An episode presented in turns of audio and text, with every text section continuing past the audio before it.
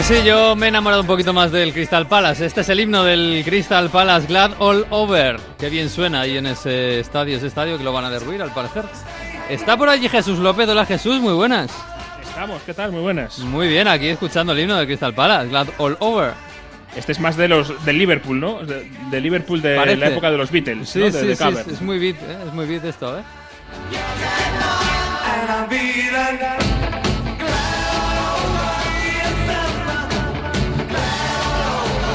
Está bien, está bien, ¿eh? descubrir cómo mola la cultura pop así setentera de, de Inglaterra, ¿eh? madre mía.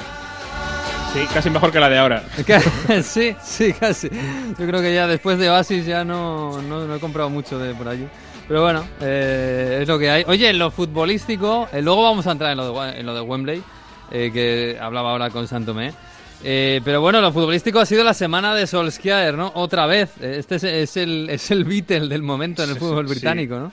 Sí, por lo menos en, en Manchester, desde luego. eh, se anunciaba esta semana la renovación, el fichaje, eh, como le queramos llamar, porque hay que recordar Sí, que, estaba en el Malmo. que Mm. exactamente era propiedad eh, del Malmo. Habrán tenido que pagarle su compensación a- al Malmo para, para quedarse con él, pero tres años más ha fichado Ole Gunnar Solskjaer al frente eh, del United y la verdad es que por una parte eh, en la afición se ha tomado con muchísima alegría, con eh, alivio eh, la noticia porque eh, ya es un futbolista que forma parte del Olimpo, yo creo, de, de Old Trafford Hmm. y tiene su canción eh, claramente ¿Ah, ya eh, dedicada. A ver.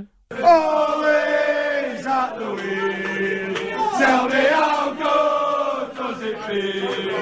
We've got Sanchez, Buffon, Burn and Fred. Marcus Rashford is like born.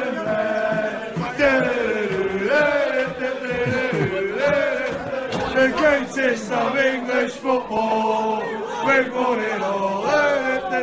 Jesús, eh, o hay gente que tiene mucho tiempo libre o hay gente que se dedica a esto eh, Hay como gente que se dedica a esto, profesionalmente, sí, ¿no?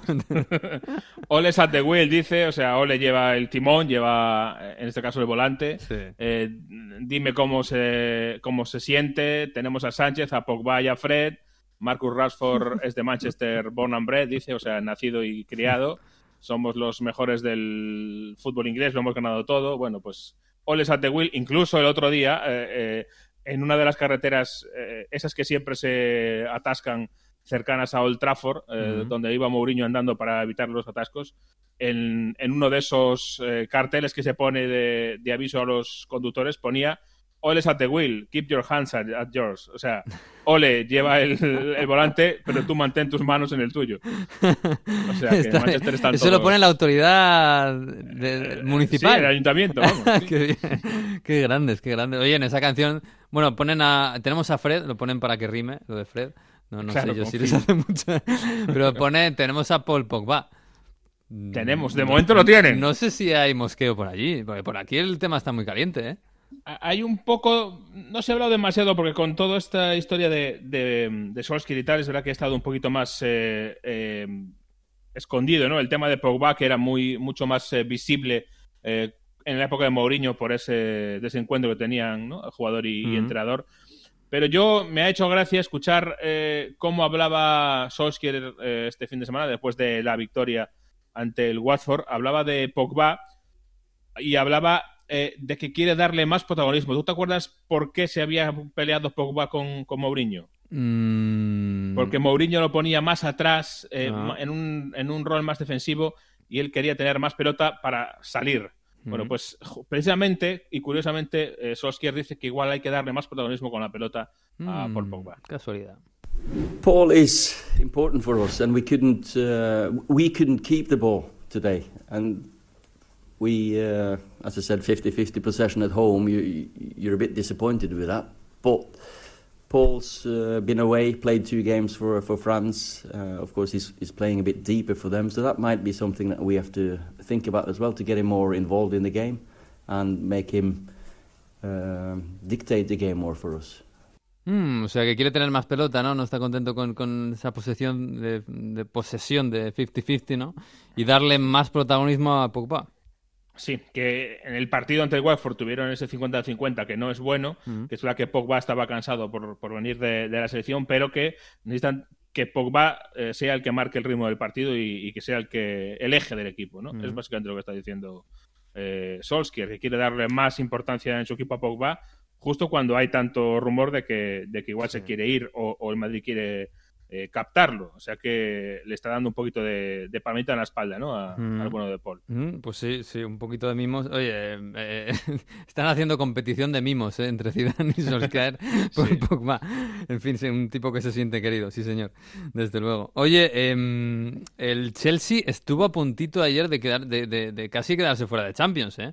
Porque el partido contra el Cardiff, eh, al final lo gana, ¿eh? pero no lo merece y, perder ese partido, empatar ese partido, hubiera dejarle, le hubiera dejado muy lejos de Champions. ¿eh? Le hubiera dejado lejos, sí, porque ahora mismo se ha quedado en el sexto puesto con 60 puntos, pero el Arsenal juega el lunes por la noche y si gana se pone con 63 de tercero y, con el United con 61. Se queda todavía un punto el Chelsea, pero mm. eh, podía haber sido a cuatro con ese partido ante el Cardiff, equipo eh, que está en descenso de la zona baja. Por cierto, esa derrota al Cardiff le mata porque se ha quedado ya a cinco puntos de la salvación. Por cierto, el Huddersfield ya desahuciado mm, oficialmente, ya está en segunda. Sí, el Fulham un poco le queda, pero lo del Huddersfield ya desde hace semanas era, era muy, muy lamentable verles jugar. era, era una pena, la verdad. Eh, por cierto, el Cardiff se adelantaba con gol de Víctor Camarasa. Golazo. Eh, ¿Mm? Golazo de Víctor Camarasa. Eh, soñaba con la salvación, pero eh, sobre todo un gol en el 84 días Pilicueta en un clamorosísimo fuera de juego, pero absolutamente escandaloso eh, de Azpilicueta, que es el defensa que estaba en el área pequeña. De Azpilicueta y de su compañero, que no me acuerdo quién era, que estaba detrás. Había dos jugadores en fuera de juego flagrante. Sí, sí. Y no lo, no lo pitaron así. Estaba obviamente muy cabreado Neil Warnock con el entero del Cardiff al terminar el partido, que les fue ya a perseguir al centro del campo a los árbitros. Y, les esperaba, eh, hay una imagen muy bonita que les espera así con los brazos eh, apoyados en la cintura, como, como una madre, ¿no? Espera al niño cuando viene después de hacer una travesura, pues algo así eh, hacía Neil Warnock. Pero que esto, por supuesto, que ha vuelto a poner de relieve el hecho de que en la Premier no hay bar, y vuelve a hablarse del bar un montón. Nosotros estamos en España discutiendo sobre el bar, que sí que no, pero vamos, donde no lo hay, eh, no, lo pueden ya ni, ni, aguantar. En España se usa muy poco, para mí demasiado poco, pero bueno, por lo menos en los fuera de juego, que es algo totalmente objetivo, sí se usa, y eso ya es un paso adelante, desde luego. Eh, pero bueno, sí, la verdad es que el Chelsea le han hecho un favor no teniendo bar este, este fin de semana. Em, eh, por cierto, bueno, lo hablaba antes con Santomé, la pelea está preciosa entre Liverpool y, City.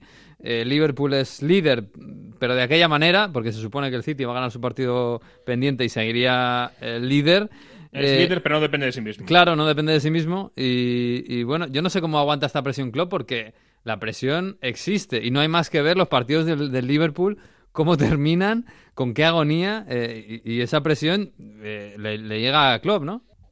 No solo existe, sino que además eh, parece que eso también le, pasa un poco factura a Klopp el hecho de que hay em, quejas incluso de si juega bien, si juega mal, si lo merece, si, no juega igual de bien que el año pasado. Sí. Salah, si no está como el año pasado. exacto. Eh, le ganó 2-1 a Liverpool, es verdad que con, con suspense en el último minuto, un gol en propia puerta de Alderweireld, error, error claro de, de Lloris. Mm. Pero dice Klopp que ya a estas alturas que nos dejamos de jugar bien y que aquí lo que cuenta es, es ganar. We didn't score less, uh, less goals than last year. I think I don't have no, the numbers not in my mind, but for sure not a lot. So it's all good. The boys work hard. And if, I said it to your colleagues, if we would be uh, first of the table after the season, at the last match day, after last match day. It would be a championship of will. Hmm. Hay que apretar, hay que apretar y hay que ganar. claro, es que tiene un mes y medio por delante para ganar la Liga, si puede, y para ganar la Champions también, que, sería, bueno, cualquiera de las dos cosas sería un poquito milagro, ¿eh? aunque, aunque está cerca, ¿eh? porque, joder, está en la Premier lleva todo el año líder. Sí, dice que, no cree que lleve muchos menos goles que el año pasado a estas alturas, o sea que tampoco es para tanto la historia y que si al final del año ganan un título será el título de, la voluntad. Hmm. No, no, dice de la calidad o de la brillantez, no, el título de la voluntad es lo que tiene que ganar el Liverpool. Y que sus jugadores están peleando como, como locos. Bueno, el Liverpool la verdad es que está en una situación increíble. Después del año pasado eh, como arrasó el City, que en diciembre había ganado la liga, Mm. eh, estar así en abril con el Liverpool, aunque sea con un partido más por encima, yo creo que es, es para, para estar satisfecho. sí, sí. Oye, em, me has dicho que ha habido eh, novedades en el tema de, de la muerte de Emiliano Sala, ¿no? Sí, ha habido alguna noticia y, y la verdad es que es, no, no es agradable porque eh, publicaba la BBC, eh, no es oficial, pero lo publica la BBC porque lo tiene bien, bien atado, eh, que había un problema con el piloto de- del, eh, del, avión de Emiliano Sala, David Ibbotson. Varios problemas eh, reglamentarios con su- sus carnets y sus permisos, pero sobre todo, es que es tremendo, que no tenía permiso el piloto para eh, pilotar de noche porque es daltónico. Joder. Entonces, eh, explica que mm, eh, para un piloto es importante, obviamente, distinguir entre las luces verdes y rojas eh, perfectamente. Y David Iverson es daltónico y su licencia eh, de piloto solo le permitía de día. eh, y, eh, no- y obviamente, pues este fue un, un vuelo nocturno. Sí, es verdad que, bueno, no sé hasta qué punto ser daltónico le, le, em, propició el, el- el accidente, ¿no? Porque al final fue la, la meteorología, se cayó en el mar, bueno, no lo sé, son- tampoco somos expertos, pero desde luego es una, uf, es un, es un tremendo mazazo más aún para las familias. Pero bueno, vamos a ver en qué queda esto. En fin, oye, el- de lo de este fin de semana, eh, cuéntamelo de Wembley, explícamelo bien, porque a mí me parece eh, otro de esos milagros que solo pasan en Inglaterra, yo creo. Eh, 90.000, bueno, 85.000 oficialmente, eh, personas en Wembley viendo un, partido entre dos equipos de la tercera división inglesa, el Portsmouth y el Sunderland. Pero, a ver, eh, yo sé que llama la atención, pero a los que estamos acostumbrados a esto, nos llama un poco menos la atención, porque eh, más o menos, eh, digamos que Wembley, a, a pesar de que ahora el Tottenham estaba en Wembley y no podía esperar a marcharse de allí, Wembley es el icono de- del fútbol inglés también un poco por esto, porque eh, es a donde todos los equipos quieren llegar, porque todos los grandes partidos al final de temporada, eh, al final casi todos desembocan en Wembley, ¿no? Pues eh, desde las finales de Copa hay muchas copas inferiores a la FA Cup, copas regionales, etcétera, que se van a jugar a finales a Wembley. Obviamente los playoffs de ascenso se juegan en Wembley, las finales de la FA Cup, por supuesto, semifinales y final en Mm. Wembley. Es decir, es un poco ese ritual, ¿no? Es un lugar sagrado en el que cuando tu- a tu equipo le toca ir a Wembley es, es tremendo. Y, y- y no sé por qué, en vez de estar un mes peleándose por si hay obras en el Bernabéu, pues directamente se, se van a Wembley y ya está, ¿no? Y, Sí. y todo el mundo está de acuerdo, es un el estadio más grande del país, cabe todo el mundo. Y claro, si tu equipo, por pequeño que sea, va a Wembley, pues eh, al final mucha gente se anima a ir porque es una, una ocasión muy especial. Claro, lo que pasa es que yo me imagino aquí dos equipos de segunda B. eh, no sé, hay equipos grandes en España en segunda B. eh, estoy veniendo a la cabeza el Racing de Santander, por ejemplo. Sí. Dos equipos así llenarían el Bernabéu, llenarían el Camp Nou, llenarían el Wanda Metropolitano.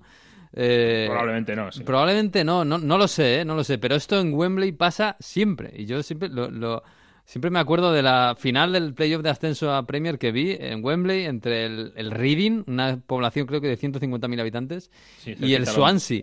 Y estaba lleno Wembley. Y yo decía, pero esta gente es, es que está toda la, está media ciudad aquí.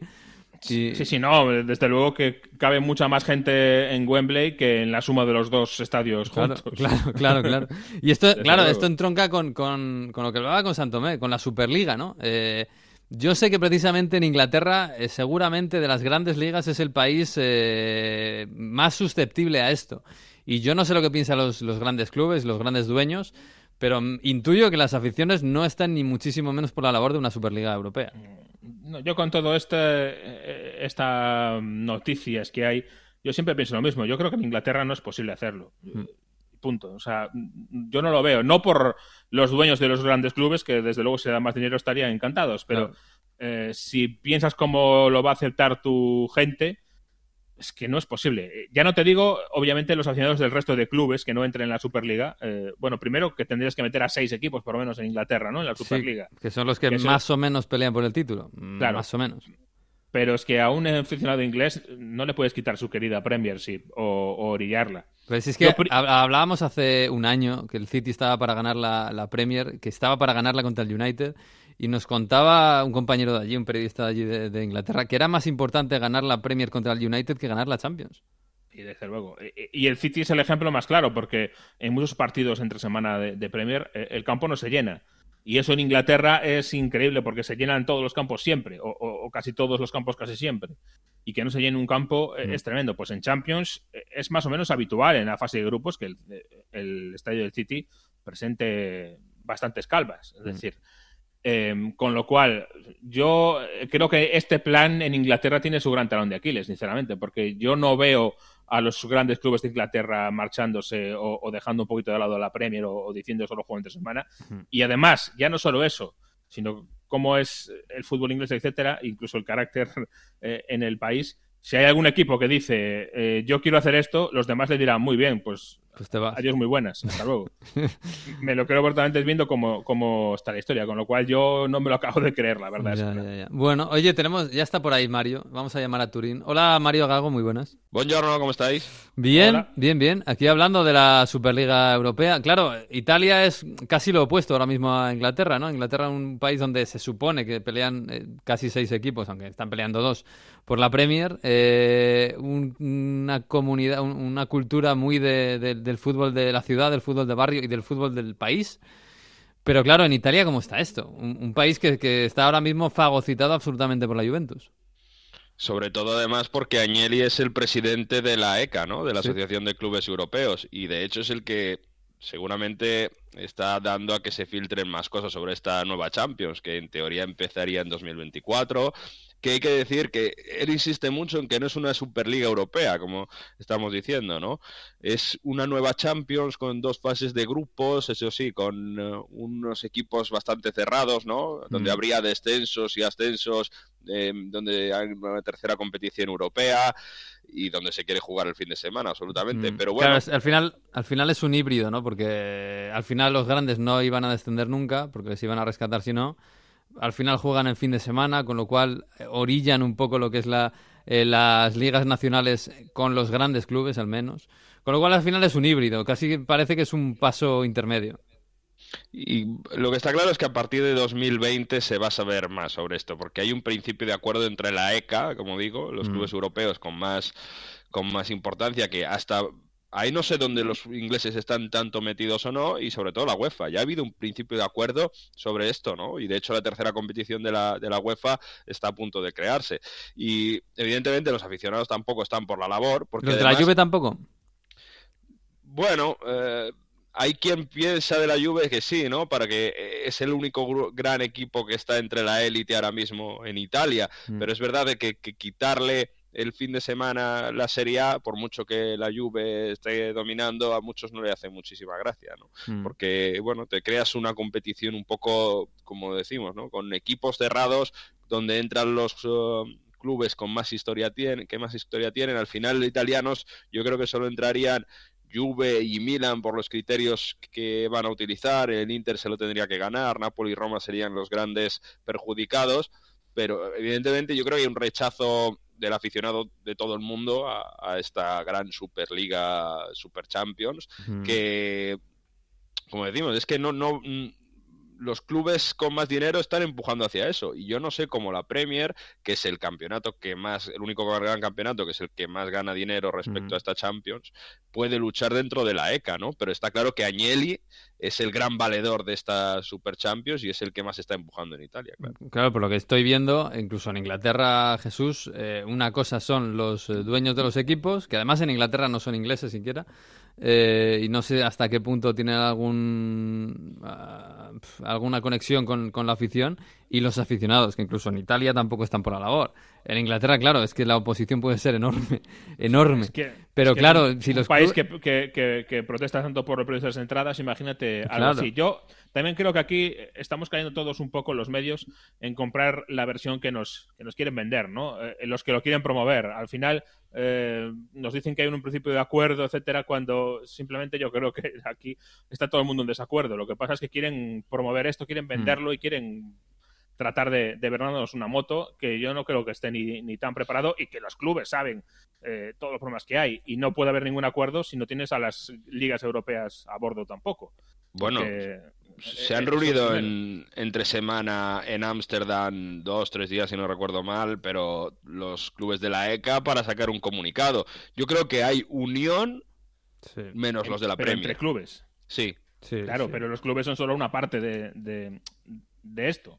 A eso voy. Eh, No solo tienen que estar de acuerdo los dueños de los clubes, tienen que estar de acuerdo primero las ligas. eh, Lo más importante porque les vas a, a fastidiar su, su- su producto y su, y su calendario. Sí, Jesús, pero las ligas son los clubes. Eh, los que manejan las ligas, y, y en España está No, pero, clarísimo, son ojo, los pero las ligas son muchos clubes, no solo los que están en Sí, la pero ECA. al final los que tienen el poder son los grandes, desgraciadamente, y eso se ha visto con el reparto televisivo. Por lo menos en, Ingl- en España, eso es- está clarísimo. A lo mejor en Inglaterra es, es el país donde pasa menos, ¿no? Eh, Pero al final son los clubes grandes los que están tirando del carro hacia su lado. Y, si, y el peligro, yo creo que de esto es, eh, estando todos más o menos por- por la- por- en desacuerdo con la Superliga, es que convenzan a la UEFA de que esto es viable, con la UEFA. Porque hasta ahora la UEFA es quien ha parado esto. Pero a la UEFA se le convence con dinero. Ya, claro. Eh, el problema es a los, a los demás que, que- Y a los demás clubes también se les convence con dinero. Al final, esto es el mercado. L- eh, estamos todos hablando de esto porque tiene una lógica en el mercado que es que hay unos clubes en Europa que son 7, 8, que son muy grandes y muy ricos, que algunos de ellos están paseando en sus ligas y que, y, que lo que quieren es hacer una liga cerrada para enfrentarse entre ellos, eh, llenar los estadios, vender los partidos a China y a otros eh, países con un montón de televidentes y ganar más dinero, porque aquí de lo que se trata es de eso, de ganar más dinero. Y por en medio, los aficionados, que cada vez pintan menos, claro. Es el, el tema de los derechos de televisión, Jesús, ¿no? Si es que yo creo que es el- la clave. Lo que se están reuniendo Agnelli y demás es para decir a, a y los demás de la UEFA. Queremos que la UEFA gane más dinero que la Premier, o genere más dinero que la Premier. ¿Y esto cómo se hace? Pues haciendo que cada semana haya Juve Bayern, Juve Real Madrid, Juve Barça, Juve... Y esto es lo que en teoría se tienen que poner los clubes pequeños y yo creo que los aficionados dentro de esos clubes, no pequeños, pero a lo mejor de, de media de media tabla o el resto de las ligas, ¿no? Y eso es yo creo que lo que falta un poco en el fútbol moderno, si queremos llamar, ¿no? Un poco más de empoderamiento del aficionado para que luche contra este mercantilismo, si queremos llamarlo aquí un poco moderno, ¿no? De, de que priva más lo que decías tú, pues al aficionado de televisión, porque hay que ganar dinero con las televisiones que con, que con el aficionado de, de a pie. De hecho, fijaos en la Juve, es que el otro día que jugaba contra el Empoli, eh, pues ya no tiene ningún interés y está medio vacío el campo. Pero claro, para el jugador, para el seguidor del Empoli, venir aquí e intentar sacar un punto, pues es Mm. casi un hito en la temporada, ¿no? Pero tú date cuenta que al final ese Juve Empoli pues se va a convertir en otro partido con otro rival que sea un club grande, pero que en una liga europea mm, va a haber un club enorme que va a quedar todos los años sexto, séptimo, octavo, eh, sin opción a, a ganar el título. Es decir, date cuenta que ahí estamos creando lo mismo a otro nivel. Es decir, solo que en vez de ser el Empoli, el equipo de media tabla que, que intenta rascar un punto, pues sería, no sé, el Bayern de Múnich o el Milán. Claro, pero Eh. lo que estaba lo que decía antes Santomé, eh, a lo mejor a- lo que ahora un Barça Bayern, eh, Barça Manchester United es un partidazo que hace un montón de años que no lo vemos y que es un partido entre grandísimos equipos. eh, Dentro de cinco años a lo mejor es un partido por la quinta plaza y Claro. no tiene interés. Y no que se ve todos los años dos veces. Claro, entonces al final estamos matando la gallina de los huevos de oro haciendo Entonces, eh, eh, matarse el a Barça los español será la todos los días. Claro, el Barça español será la novedad, entonces. Sí, pero habrá tanta diferencia entre el español y el Barça que tampoco los del Barça estarán por la labor de ver ese partido. Es que eh, es complicado. ¿eh? Yo no lo veo y yo creo que la UEFA está meditando en todo esto entre ganar mucho más dinero y acabar matando el fútbol. Matando el fútbol entre comillas, ¿no? Eh, pero bueno, esto lo, lo vamos a ver. Eh, oye, se nos acaba el tiempo y tenemos que hablar de Italia. Así que, mm, Jesús, que nada, un abrazo. ¿eh? Hasta luego. Me quedo por aquí con Mario. Vamos a hablar de, sí, de Italia.